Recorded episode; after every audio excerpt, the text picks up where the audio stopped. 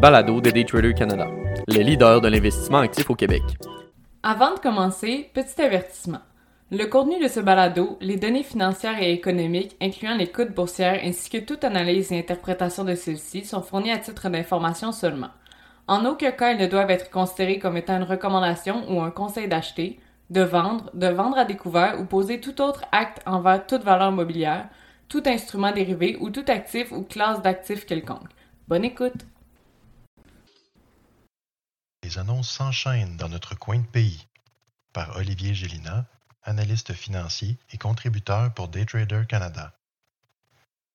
Malgré la tourmente se déroulant entre la Russie et l'Ukraine, je vous propose cette semaine de nouvelles un peu plus locales. Plusieurs annonces font les manchettes sur nos marchés, dont une annonce majeure de la banque TD sur le Toronto Stock Exchange ticker TD, une combinaison d'envergure entre la branche d'infrastructure de KKR sur le New York Stock Exchange ticker R et Pembina Pipeline sur le TSX ticker PPL, de même qu'une mise à jour tant anticipée de la Banque du Canada. Une semaine plutôt remplie pour nos marchés canadiens qui jonglent toujours avec l'incertitude projetée par la situation en Russie ainsi que la volée des mesures imposées sur celle-ci. La Banque Toronto Dominion a annoncé ce lundi son intention d'acquérir First Horizon Corp sur le New York Stock Exchange ticker FHN pour un total de 13,4 milliards de dollars américains. Cette transaction entièrement en argent permet l'expansion des activités américaines de la TD et la positionnerait au sixième rang des banques d'importance par actif au niveau américain.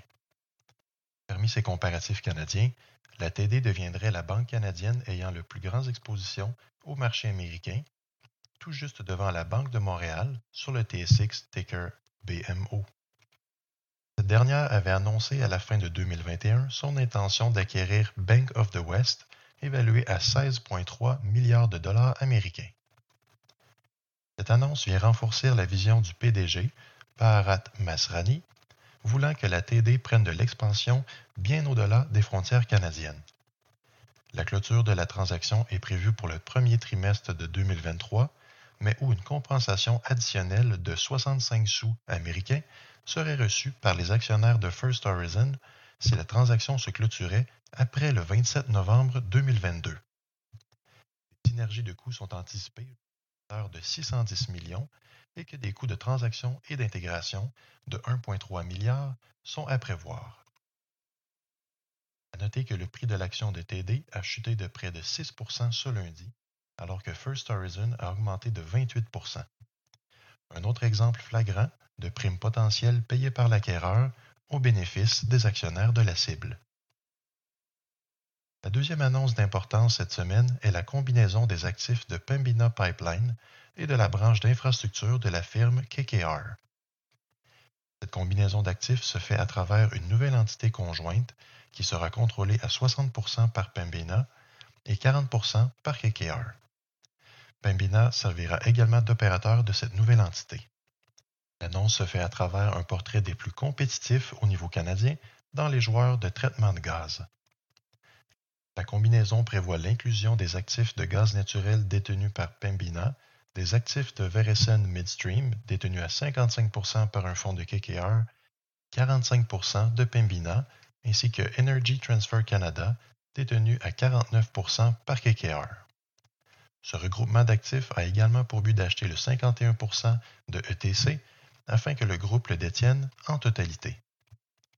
La combinaison totale est évaluée à 11,4 milliards, où Pembina devrait recevoir 700 millions en comptant, dont 500 millions devront être utilisés afin de repayer la dette de l'entreprise et 150 millions afin de racheter des actions.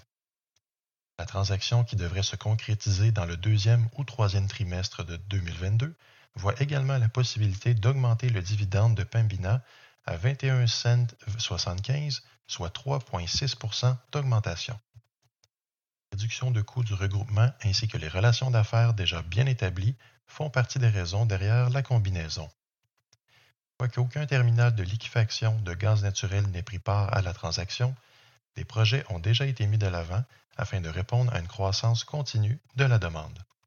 La dernière annonce de taille d'aujourd'hui est bien entendu celle de la Banque du Canada avec sa première hausse de taux d'intérêt depuis 2018. Ce mercredi, la BOC a annoncé qu'elle augmentait son taux d'intérêt directeur de 25 points de base, soit 0,25% ce qui le positionne maintenant à 0,5% Cette annonce n'est évidemment pas une surprise pour le marché, qui l'avait bien pris en compte dans leurs prédictions et évaluations. Avec la montée notable de l'inflation ces derniers mois, la Banque du Canada n'avait d'autre choix que de hausser son taux directeur afin de calmer les ardeurs des plus dépensiers. Cette mesure vise notamment le marché de l'immobilier qui a vu des montées des prix ahurissantes à travers le Canada avec le travail à la maison et la disponibilité des prêts à taux historiquement bas. L'effet réel prendra toutefois un certain temps avant d'être senti chez les emprunteurs à taux variable. Une règle du pouce mentionnée par Dan Poulter, vice-président senior de chez Mortgage Corp, est calculée d'un 12 à 13 dollars additionnels par 0,25% d'augmentation par tranche de 100 000 d'hypothèque.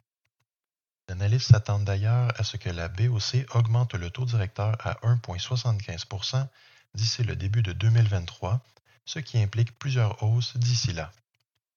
David Rosenberg, économiste renommé, indique toutefois que la banque devrait virtuellement tuer la vigueur économique afin d'atteindre leur but d'écraser l'inflation. Cette tâche se veut délicate, considérant les problèmes d'approvisionnement à travers le globe, une liberté revendiquée de toutes parts, ainsi que des tensions bien réelles en Russie et en Ukraine. Les grandes banques canadiennes, telles que la TD et la RBC, ont quant à elles déjà modifié leur taux hypothécaire, refilant l'entièreté de la hausse aux consommateurs. À titre indicatif, ce taux se présentait à 2,70% en fin de journée mercredi, alors qu'il était à 2,45% auparavant. De nouvelles cette semaine de notre côté du globe. Et encore, celle énumérée plus haut n'inclut pas non plus l'annonce effectuée par WestJet d'acquérir le rival de petit budget Sunwing. Une preuve supplémentaire que la consolidation dans certains secteurs est inévitable.